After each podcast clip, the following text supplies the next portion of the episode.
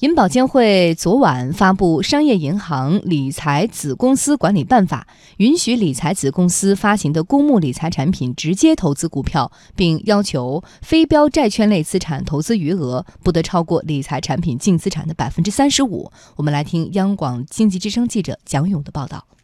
所谓理财子公司，是指商业银行下设的从事理财业务的非银行金融机构。从今年四月，央行、银保监会、证监会等部门发布资管新规；九月，银保监会发布理财新规以来，国内已有约二十家银行公告拟设立理财子公司。商业银行理财子公司的运行，急需相关法律法规进行规定。在经过一个多月的意见征求，银保监会在昨天正式发布《商业银行理财子公司管理办法》。作为理财新规的配套制度，管理办法将与资管新规和理财新规共同构成理财子公司开展理财业务需要遵循的监管要求。中国人民大学财政金融学院副院长赵锡军说：“管理办法的发布，标志着理财管理初步形成了完整的监管体系。”理财的这个管理方面的话呢，是形成了一个完整的一个体系的规则。因为前一段时间呢，我们出台了资管新规，银保监会又出台了理财新规，然后这次的话呢，又出台了理财子公司管理办法。资管新规是对整个资管行业总体的一个监管的一个规则啊，所有的做资管业务的机构都必须的遵循的。银行类的机构来讲的话呢，怎么样做资管的业务？银保监会啊发布了理财新规，做出规范。现在的理财子公司的管理办法，实际上就是对子机构做理财业务的一个管理。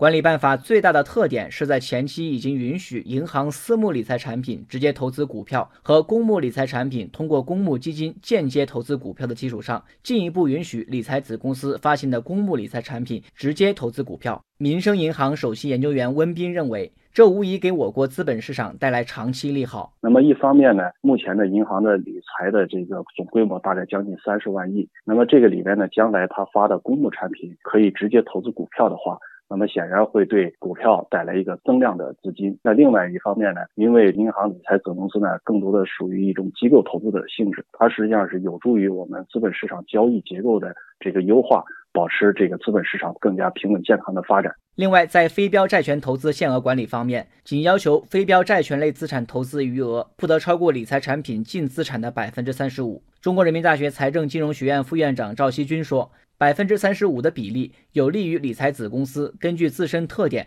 选择更好的投资组合。非标准化的产品的话呢，没有这个广泛的市场，流动性稍微差一点，那这个流动性风险呢相对会大一些。从这个意义上来讲的话呢，百分之三十五的话呢，平衡了投资的风险和投资收益，更多的考虑到了作为资管子公司它自身应该具备的这种风险控制的能力，而不是说完全是说市场上面有什么东西你就买什么东西啊，更多的。是通过你自身能力的控制来为投资者选择更好的组合。